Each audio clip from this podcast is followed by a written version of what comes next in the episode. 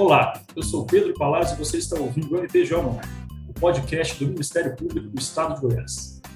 Eu sou Cristina Rosa e hoje vamos falar sobre a recém-criada Coordenadoria de Projetos Institucionais do Ministério Público e também sobre uma das iniciativas que essa área vai desenvolver, o projeto Foco no Extra. E para explicar um pouco mais sobre as atribuições dessa nova estrutura, está conosco a promotora que irá coordenar este trabalho, doutora Sandra Mara Cardelini. Seja muito bem-vinda, doutora. Boa tarde, Pedro. Boa tarde, Cristina. Muito obrigada por essa oportunidade. É um prazer estar com vocês nesse programa.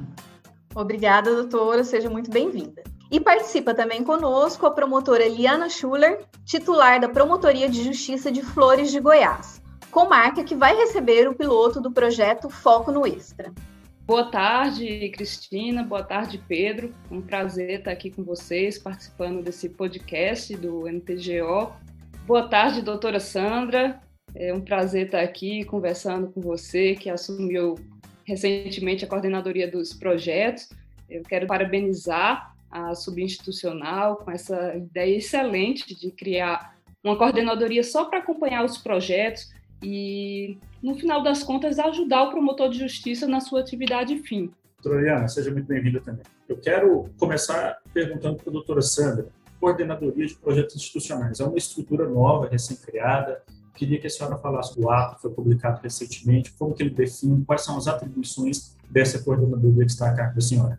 Sim, Pedro, essa coordenadoria de projetos institucionais, ela foi idealizada pela nossa subprocuradora-geral para assuntos institucionais, doutora Laura, que sentiu a necessidade de um local para acolher esses projetos institucionais, encarregada do acompanhamento e gerenciamento, porque nós temos desenvolvido ao longo dos anos muitos projetos, muitas ideias, nós estamos sempre juntos da sociedade e nós precisamos cada vez mais nos profissionalizar nesses projetos. Inclusive, nós estamos com um foco muito objetivo que todos os projetos eles têm começo, meio e fim. E nós contamos com a valiosa colaboração da nossa Superintendência de Planejamento, a SUPLAN, que tem muita expertise no assunto, profissionais altamente capacitados para tanto, que está nos auxiliando cada vez mais no desenvolvimento de projetos viáveis, factíveis, voltados para a sociedade, também para auxiliar o colega na atividade fim. Então, essa coordenadoria, ela é encarregada de propor projetos e programas, de acolher é, as ideias dos promotores na atividade fim para ajudar, para integrar e gerenciar e, finalmente, nós estamos focados também na questão de que o projeto, quando ele termina, ele gera um serviço. Por exemplo, como é agora, vai ser apresentado Fortalecendo Redes, eu já adianto, ele foi um projeto para o fortalecimento das redes, ele já se encerrou e agora ele vai se transformar num serviço. Então, tudo isso está voltado para a atividade fim, conforme é o compromisso desse biênio, dessa gestão institucional de sempre apoiar a atividade fim no desenvolvimento de suas atividades. Doutora Sandra, antes da gente ouvir a doutora Eliana sobre as expectativas do projeto lá na comarca, eu gostaria que a senhora explicasse um pouco sobre os objetivos desse projeto especificamente, o foco no extra, e por que a escolha da comarca de Flores, de Goiás. Ah, sim, Cristina. É, dentro dessa linha de raciocínio da administração superior de estar voltada, de priorizar o apoio à atividade fim, inclusive uma das propostas do Dr. Ailton Vec para esse biênio é o apoio à atividade fim também na atuação extrajudicial. Então, pegando mote nesse compromisso assumido por essa gestão, a doutora Laura idealizou que toda a estrutura da subprocuradoria institucional, e aí nós estamos falando da CATEP, nós estamos falando da CAEG, da AGE, que é a Assessoria Jurídica Extrajudicial, pudesse se voltar juntamente com as áreas de atuação do centro de apoio para colaborar naquelas promotorias que se encontram mais sobrecarregadas na atuação extrajudicial. E com um detalhe, Olhando os nossos dados estatísticos, nós percebemos que hoje nós temos mais de 27 mil autos extrajudiciais em trâmite, dos quais 6 mil e pouco é, são relativos a mais de quatro anos abertos. Então, isso é um incômodo ah, para todos nós que atuamos na, na área FIM, para a administração, porque há algo pendente a ser entregue.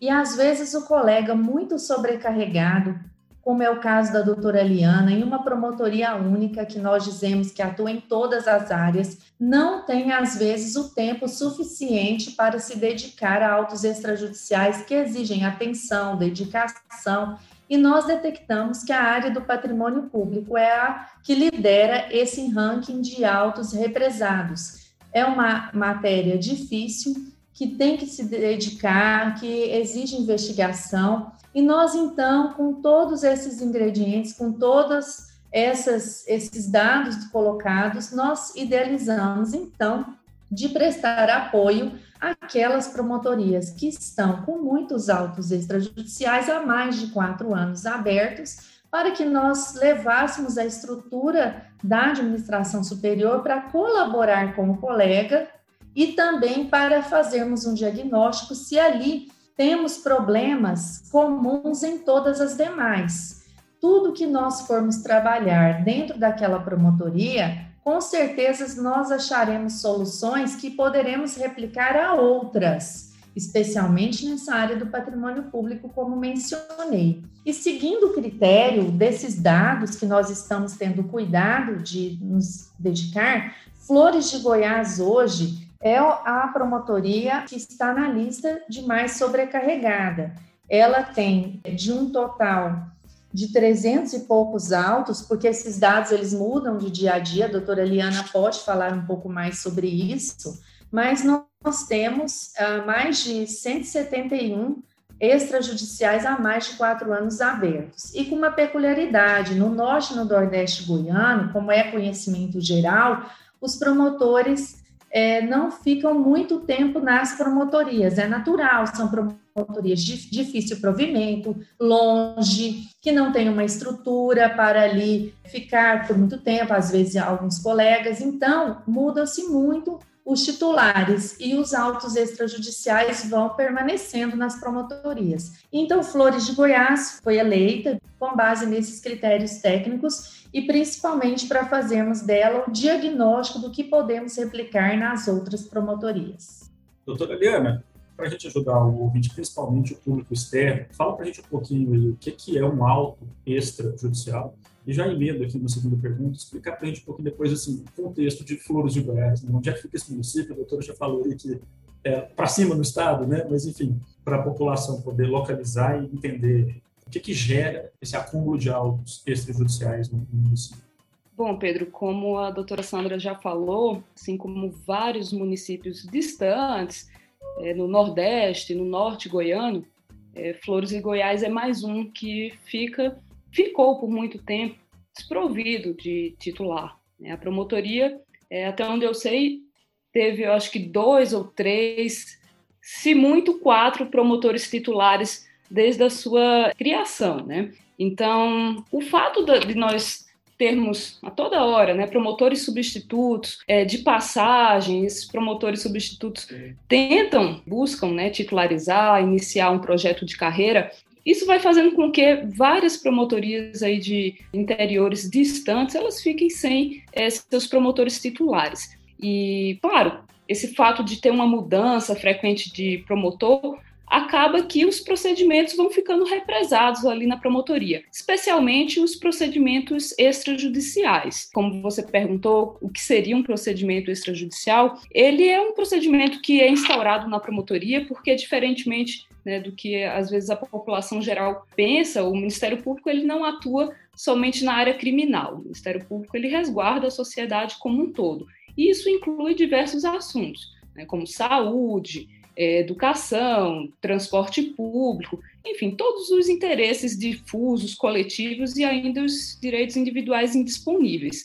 Então, quando nós falamos de uma promotoria única, é como se fosse uma clínica geral. O promotor ele cuida de tudo ali na cidade. É, não há uma especialização. E para que esses é, atendimentos é, aconteçam na sociedade, a promotoria ela instaura procedimentos extrajudiciais que podem ser é, procedimentos é, administrativos, notícias de fato, inquéritos civis, procedimentos preparatórios. E a ideia desse procedimento extrajudicial é que o Ministério Público tente resolver aquela demanda, aquele problema que chega até ele de uma forma é, resolutiva, ou seja, que não precise procurar o Poder Judiciário para resolver aquela demanda. Esse é um, um grande assim, viés do Ministério Público, resolutividade por meio de procedimentos extrajudiciais. É, claro, excepcionalmente, não adotada a solução extrajudicial, o Ministério Público vai ter que ingressar com uma demanda judicial. Mas certamente é, resolver aquele problema ali no âmbito da promotoria vai evitar um longo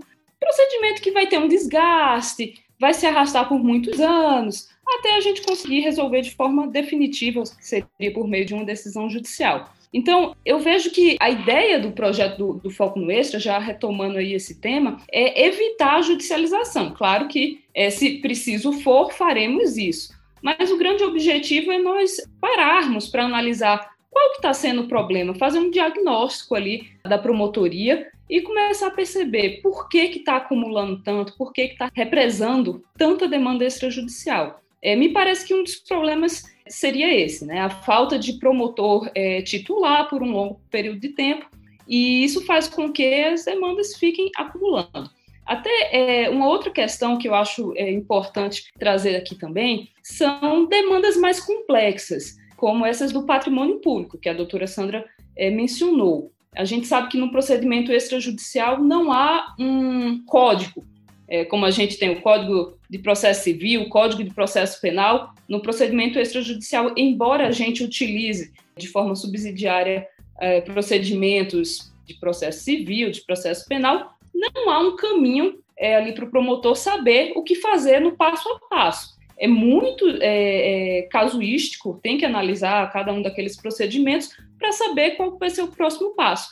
Isso demanda tempo, é, é um assunto complexo. Então, acho que o, o projeto ele vem nesse sentido de criar padrões, claro que cada caso com sua peculiaridade, mas padrões gerais que possam é, auxiliar o promotor a saber como conduzir cada um daqueles procedimentos. Por exemplo, procedimentos que são originados a partir de acórdãos do TCM. Então, criando um fluxograma, é, racionalizando aqueles trabalhos e criando padrões, certamente isso aí vai facilitar o, o trabalho do promotor para que possa conduzir a uma solução, é, seja extrajudicial e não obtendo uma solução judicial. Doutora Sandra, eu queria que a senhora explicasse assim, na prática como que vai ser esse auxílio da coordenadoria à promotoria que receber o projeto, o foco no extra.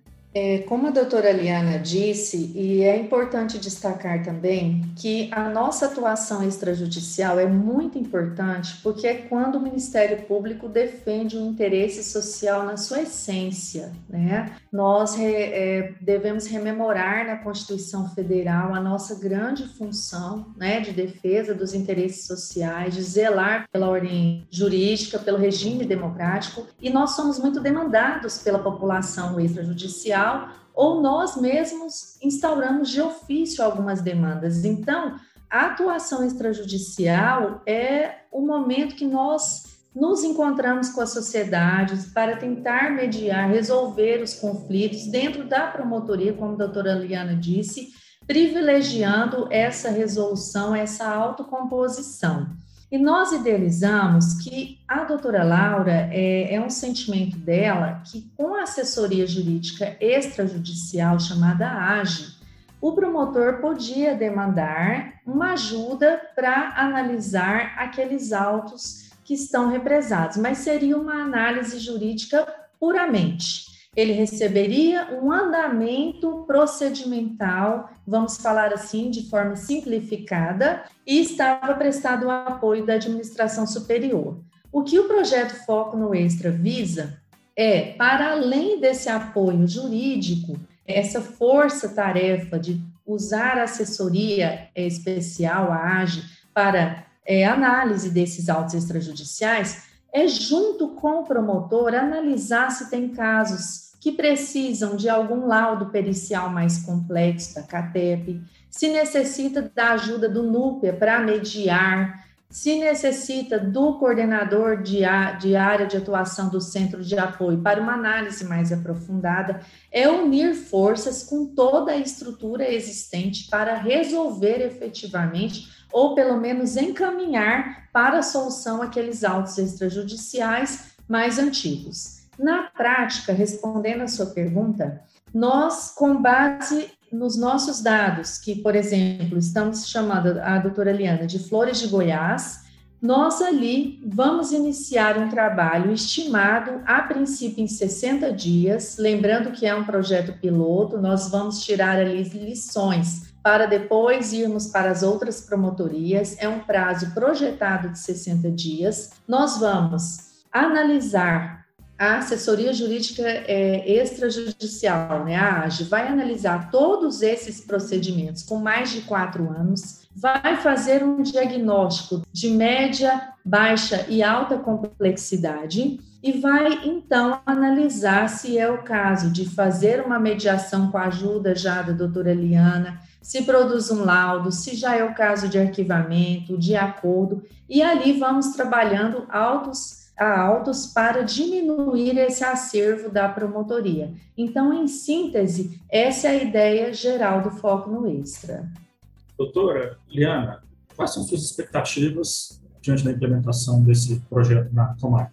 Olha, Pedro, eu estou bem entusiasmada, viu? Já organizando até o próprio Atena, o Grifo, para receber o projeto Foco no Extra, porque realmente a demanda que eu tenho hoje na promotoria de flores ela é muito alta. Eu conto hoje com, até abrir aqui o Atena para ver, 320 autos extrajudiciais. Como a doutora Sandra falou, mais de 115 autos com mais de quatro anos. Mas eu estou bem animada porque, de fato, né, é diferente você trabalhar numa promotoria que tem 100, por exemplo, 80, 100 autos extrajudiciais, de uma promotoria que você tem 300, 400 autos extrajudiciais. É, o promotor ele já tem bastante atribuições, né? Tem que fazer audiência, despachar em procedimentos judiciais, no Projude, no sistema da execução penal, tem visitas, é, tem atendimento ao público, por, mais que nós estejamos em sistema remoto, né? Todas essas é, atribuições elas persistem e ainda mais ter que analisar todos esses procedimentos extrajudiciais que, como eu já mencionei, requer cautela, requer cuidado, não tem um procedimento pronto, preparado para os extrajudiciais. Cada caso é um caso. Então, certamente o promotor que tem uma quantidade mais reduzida de procedimentos extrajudiciais, ele vai conseguir atuar ali de forma mais enérgica nos procedimentos mais recentes, naqueles procedimentos que têm uma maior relevância institucional. Dessa forma, dá um resultado mais rápido para a sociedade. Então, eu vejo que é, esse projeto Foco no Extra, ele vem não só para beneficiar e para facilitar o promotor na gestão dos autos extrajudiciais, mas principalmente para mostrar para a sociedade uma resposta mais rápida. Afinal, o cidadão que comparece até o Ministério Público levando uma demanda, ele não quer que aquela demanda leve anos para ter um resultado. Da mesma forma que o promotor não quer, mas se vendo diante de tantas atribuições é, e com um acúmulo é, grande de autos extrajudiciais, ele acaba que fica é, impedido de conseguir dar uma resposta mais rápida para a sociedade. Eu queria ouvir de vocês uma questão. É, a doutora Liana acabou de mencionar a questão das peculiaridades da promotoria e também existe o perfil de atuação de cada um dos promotores. Então, nessa matéria de extrajudicial, existe uma propensão, é, um perfil de promotor mais propenso a atuar no extrajudicial, matérias que sejam mais fáceis de ser tratadas no âmbito do extrajudicial ou não? Cristina, até dentro é, do que a doutora Liana disse, e lembrando que nessas promotorias únicas, onde só tem um promotor, nós dizemos até que é o exército de um homem só, né? Temos até a obra é, do doutor Jales, né? Que fez o MP na comarca. O Pedro está com o exemplar na mão.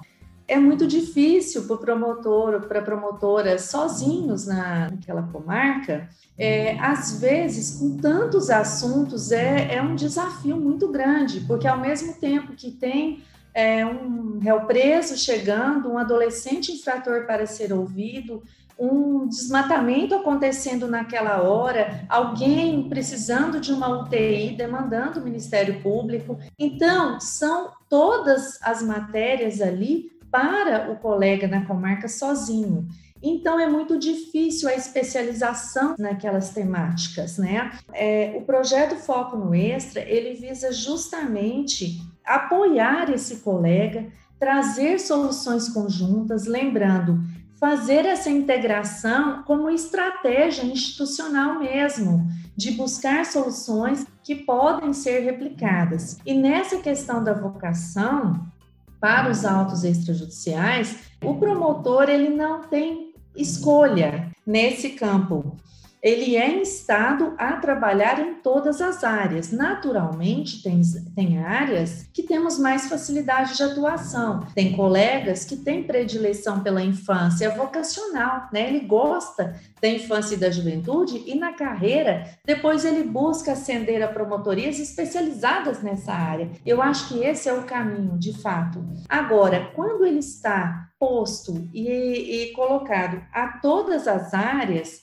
ele tende a gostar, claro, de uma em detrimento das outras, mas ele é obrigado, nós sabemos, é dever institucional trabalhar em todas. E o que o foco no Extra quer é facilitar essa atuação e, como a doutora Liana disse muito bem, racionalizar. Porque nós vamos despender energia em casos, às vezes, de média alta complexidade, que é igual em outra promotoria, mas talvez por uma falta de comunicação nossa mesma, de integração nossa entre o Ministério Público internamente, não tem nenhum problema de dizer isso, porque às vezes sobrecarregados demais de serviço nós produzimos uma peça brilhante, com várias jurisprudências, com muito raciocínio, mas nós não publicizamos essa peça.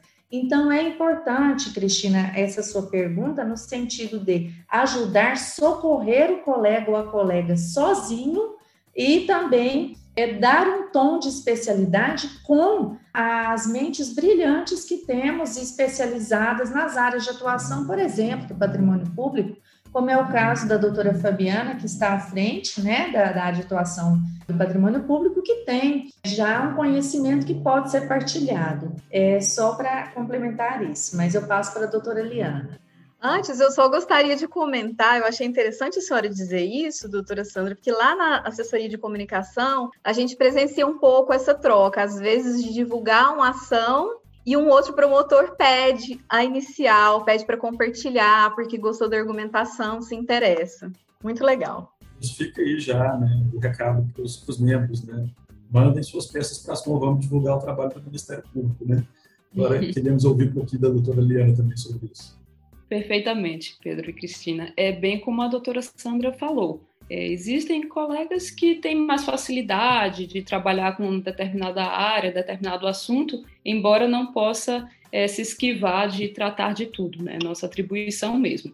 Mas é, eu penso que o projeto é, ele vem como um apoio até para o promotor para apresentar soluções e, e protocolos que podem ser replicados em outras demandas e dessa forma abrir um pouco a mente do promotor, né? Às vezes tem aquele bloqueio de que aquele procedimento, aquela determinada matéria é muito complexa e a coisa vai acumulando ali na promotoria. E esse projeto vem com essa ideia de dar um apoio, de fornecer o apoio das coordenadorias, a doutora Sandra bem ponderou aí do patrimônio público. Então, toda essa equipe que está em torno do projeto, ela vem certamente para agregar e para trazer soluções para que o promotor possa gerir os autos extrajudiciais de forma mais tranquila e, de certa forma, diminuir aquele acervo que está represado.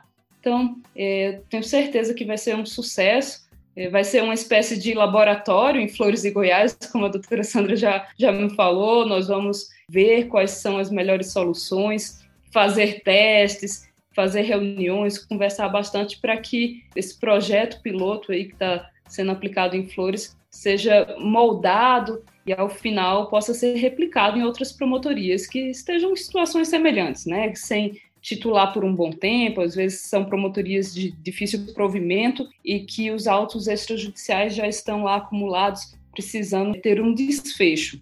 E Cristina, em complementação a isso que a doutora Eliana disse, ainda dentro da sua pergunta, só para enriquecer essa nossa conversa, você disse da questão do promotor, nós também temos realidades que são colegas recém-chegados e eu vejo uma oportunidade muito rica dentro da nossa instituição, muito feliz de trocas de experiências, porque nós aprendemos muito com troca de experiências, principalmente que nós trabalhamos juntos. Uma coisa é você trabalhar sozinho em um procedimento, Outra é você ter um apoio institucional, um colega mais especializado, também olhando o procedimento junto com você, ou tendo, às vezes, o, o apoio até do nosso NUPER, né? Que recém-criado, para mediar. Nós estamos passando por uma experiência assim em Crixás para resolver casos de grandes desmatamentos, para que o promotor comece também a aperfeiçoar mais na mediação. Então, é muito rico é muito rica essa troca de experiência, porque nós temos colegas recém-chegados, mas com 15 anos, 20, 30 anos de experiência, trabalhando juntos nesse projeto, todo mundo voltado para isso. A experiência sempre enriquece, né, em qualquer lugar. As senhoras já deram algumas dicas, mas eu queria ir direto nesse ponto aqui, assim, para que a população entenda. É, promotor tem inúmeras atribuições e hoje já o Ministério Público de Goiás já digitalizou tudo, né? faltam mil poucos processos para serem digitalizados, mas vamos pensar que numa pilha né, de, de processos e um processo, um procedimento, né, como o senhor já veio falando, né, que se arrasta por mais de quatro anos, você imagina a quantidade de documentos que vai somando nisso e que precisa ser analisado. Então, eu queria entender, para a gente poder explicar para a população, como que o promotor determina o que é uma prioridade? Existe uma regra? ou é discricionário, da atribuição, né, quando é clínico geral, ou, ou exército de omissão, como os senhores citaram, né, ou, ou mesmo quando tem quando está titularizado numa promotoria mais específica, enfim, como que é atribuído, como que é determinada a prioridade na atuação dos promotores? É, Pedro, de fato, o promotor ele tem inúmeras atribuições, como você mesmo falou, são audiências, é, minutas, manifestações, visitas, atendimento ao público, cuidar dos autos extrajudiciais, é, dar andamento a todos eles. Então, de fato, muita atribuição né, para um promotor só, um único órgão de execução, especialmente naquelas comarcas em que não há é, divisão de atribuições entre os promotores de justiça, ou seja, nas comarcas únicas. Então, essa questão da é, prioridade, é, do que fazer primeiro, eu vejo que é, é muito pessoal. Né? Claro que a gente tem que ter uma administração ali, conhecer o que a gente tem dentro da promotoria e para conhecer bem tudo que tem dentro da promotoria é necessário que tenha uma quantidade mais reduzida, porque, de fato, o promotor com mais de 300 autos, ele não tem como conhecer absolutamente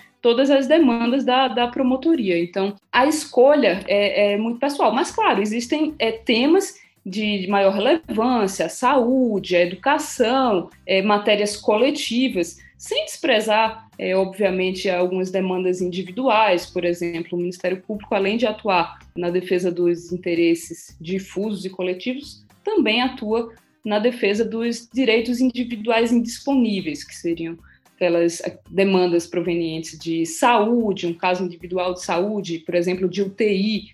Né? Como não considerar a relevância dessa demanda individual? Então, é, é, um jogo de cintura. O promotor realmente ele tem que estar dia a dia acompanhando o que ele tem ali dentro da promotoria dele, observando de perto quais são as demandas e vai tentando fazer o seu melhor para priorizar é, essas demandas mais relevantes, né? Como eu falei, saúde, educação, combate à corrupção também nesse momento aí que nós vivemos, né? Importantíssimo. Mas é, essa é a minha visão. Cada um vai observando de perto a demanda da promotoria e tentando priorizar essas questões é, mais urgentes. Ouvindo a senhora e o que a doutora Sandra falou anteriormente, também uma observação que às vezes, aliás, normalmente não é porque uma comarca também é pequena, às vezes de um município menor, que também não tenha muitos problemas e às vezes problemas complexos também, né? É, até fazer uma ponderação aqui antes de passar para a doutora Sandra. É, Cristina, pode até né, ser, parecer um engano né, da população, que ah, a cidade é pequena, talvez é, o acervo não seja tão grande de processos judiciais ou extrajudiciais, mas é, de fato eu acho que é o contrário. Né? É, quanto menor a cidade, mais o cidadão ali é, se aproxima da promotoria. Eu, eu sou de uma capital, é, nascida em Recife, e eu vejo que pessoas bem instruídas da capital, elas não sabem o que é o Ministério Público, o que faz o promotor de justiça. É, por outro lado, é, na minha comarca, em Flores e Goiás, é a pessoa mais é, humilde, mais carente de informação, não é só carente de recursos financeiros, mas sim de informação, ela sabe quem é o promotor, sabe o que o promotor faz e sabe procurá-lo no momento certo. Então, nessas cidades, né, a população ela é carente de tudo, né, de recursos dos mais básicos, é, de serviços públicos, então tende a procurar mais o Ministério Público em busca de seus direitos. Exatamente isso que a doutora Eliana está dizendo. Flores de Goiás é um exemplo disso, né? Por estar tão longe, às vezes até da capital do estado, então ela enxerga ali no Ministério Público uma possibilidade de viabilizar os seus direitos. Em outras questões também, por exemplo, como meio ambiente, nós temos municípios sérios, às vezes pequenos, mas geograficamente enormes, né? Com vários problemas complexos. E dentro do que vocês estão é, indagando, da nossa disciplina de trabalhar no extrajudicial, eu também gostaria de lembrar que nós temos atos e resoluções que nos regem.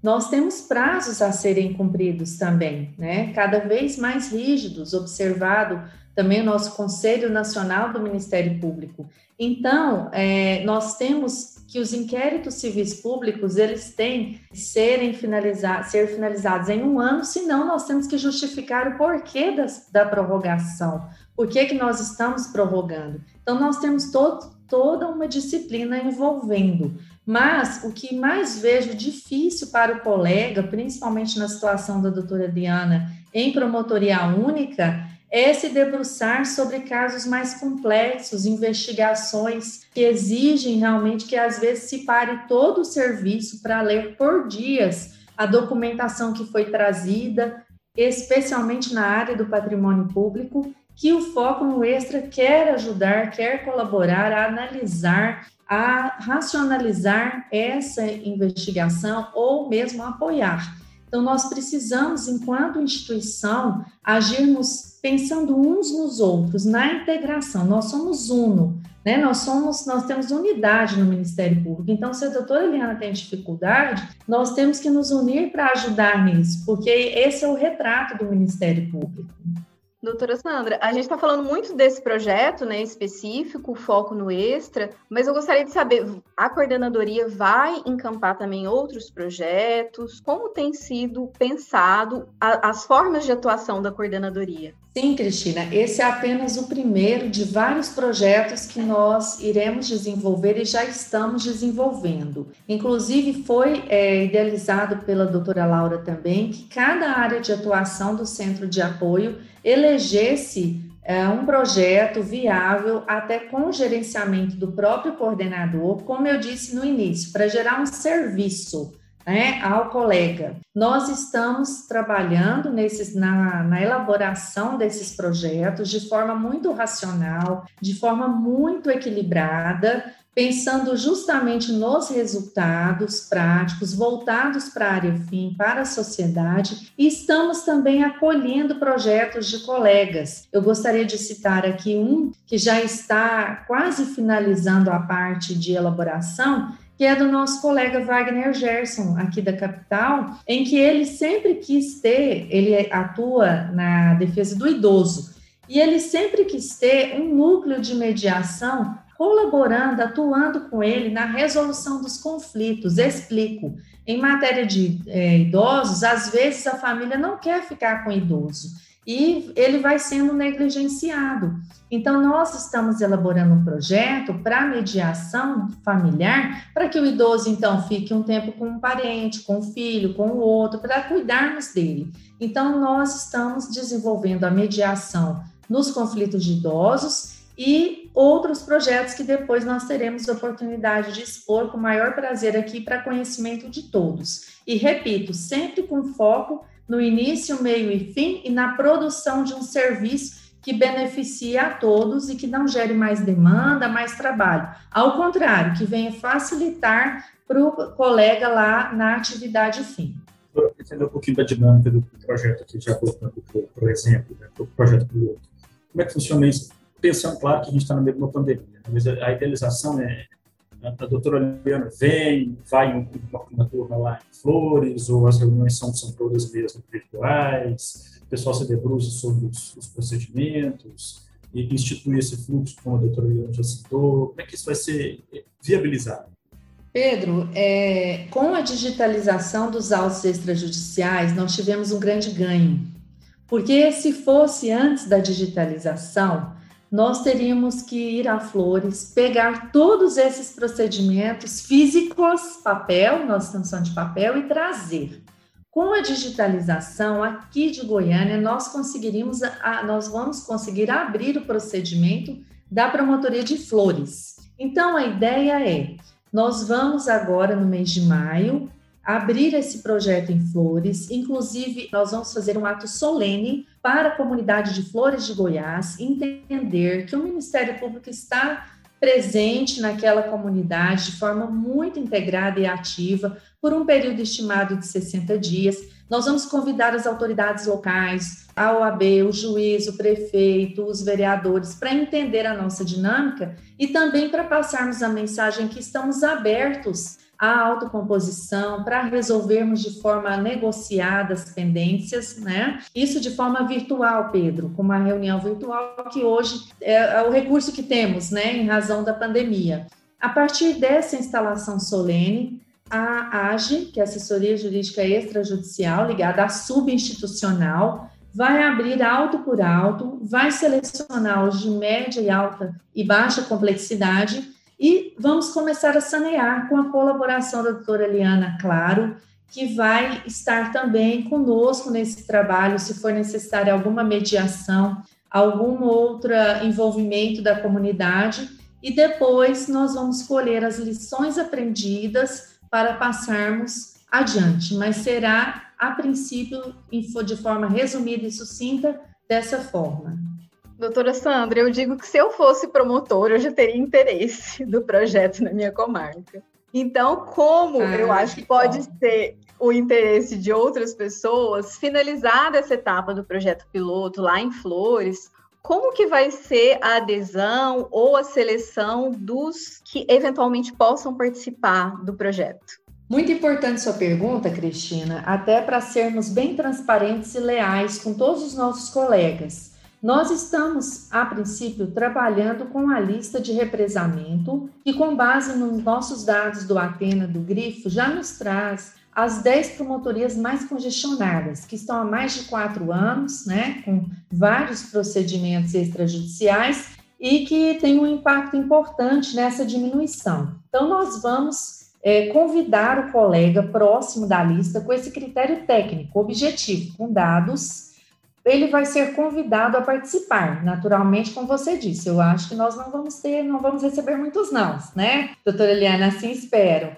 O colega concordando, nós vamos para a promotoria dele e assim sucessivamente. Quando nós finalizarmos essa lista desses 10 prioritários, nós vamos abrir aos demais. Né? E nós vamos ter condições de abrir. Mas é importante dizer, Cristina, que nós já vamos compartilhar com todos os resultados. Então, ao fecharmos Flores de Goiás, como a doutora Liana disse muito bem, nós queremos fazer um fluxograma de atuação para facilitar a vida do colega. Nós queremos colocar peças a, a, serem compartilhadas e nós contamos com vocês para isso, da comunicação, para que a gente faça uma integração maior, um, um compartilhamento maior. Então, por exemplo, nós já sabemos, já antevemos que teremos muitos problemas com os acórdãos do TCM, nós já estamos detectando isso no patrimônio público. Só para que vocês entendam, todo mês o TCM envia os acórdãos ao Ministério Público, há uma distribuição e é uma grande demanda que a gente tem. Nós estamos querendo tratar melhor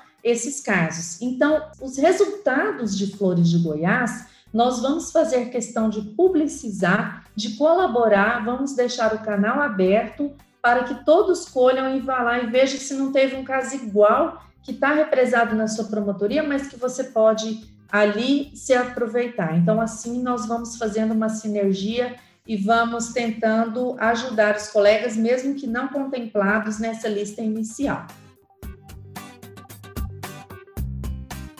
Bom, chegamos ao final de mais um episódio. Tivemos a oportunidade de conhecer um novo projeto do Ministério Público que visa trazer mais soluções e com mais agilidade para a sociedade. Esse o objetivo do Foco Mestre e é esse o objetivo também do trabalho da Coordenadoria de Projetos Institucionais. Esperamos que essa tenha sido uma conversa esclarecedora sobre essa nova coordenadoria e esperamos que seja importante para a atuação extrajudicial dos promotores em todo o Estado. Quero agradecer à doutora Sandra Gardelin por estar conosco. Muito obrigado, doutora. Obrigada, Pedro. Foi um prazer participar com vocês. Gostaria só de agradecer mais uma vez essa oportunidade, agradecer a disponibilidade da doutora Eliana por ela ter aceito o nosso convite. É uma grande promotora de justiça. Eu tenho certeza que, por ser o projeto piloto na promotoria dela, por essa feliz coincidência de estar no ranking do represamento e ser uma promotoria única né, no norte goiano, ela vai poder contribuir muito conosco, com o Ministério Público Goiano e com os colegas. E nós queremos, então, dizer a todos que depois dessa experiência de flores, mais amadurecidos no foco no extra, tirando as lições aprendidas, nós vamos compartilhar com todos os colegas e queremos colaborar, queremos ajudar para evoluir cada vez mais o nosso Ministério Público Goiano, na busca da eficiência e da entrega da prestação a toda a sociedade que merece todo esse nosso esforço e trabalho. Muito obrigada a vocês, muito obrigada, doutora Eliana, estou muito animada é, para trabalharmos juntas e colhermos bons frutos. Nós também agradecemos, doutora Sandra, sua participação e também da doutora Liana, promotora de Justiça de Flores de Goiás, por estar conosco e especialmente compartilhar as expectativas desse projeto lá na comarca, que vai ser o piloto. Muito obrigada mais uma vez, doutora Liana. Eu que agradeço, Cristina. Vamos agradecer a doutora Sandra, viu, doutora, pelas palavras é, gentis. É, nós trabalhamos juntas em Anápolis, talvez a Cristina e o Pedro não saibam, mas nós trabalhamos lá e a doutora Sandra, juntamente com a doutora Laura, realmente são mulheres inspiradoras na nossa instituição, não só na instituição, como na sociedade, viu? Eu admiro demais, doutora Sandra, seu trabalho e, olha, foi realmente um grande ganho para a administração ter a senhora aí nessa coordenadoria, porque a senhora é muito empenhada em tudo que faz e eu tenho certeza que o projeto vai ser um sucesso. Eu não tenho a menor dúvida, vai servir de modelo para a gente replicar aí dentro do, MPGO todo, viu? Eu quero agradecer também o, o, Pedro, a Cristina,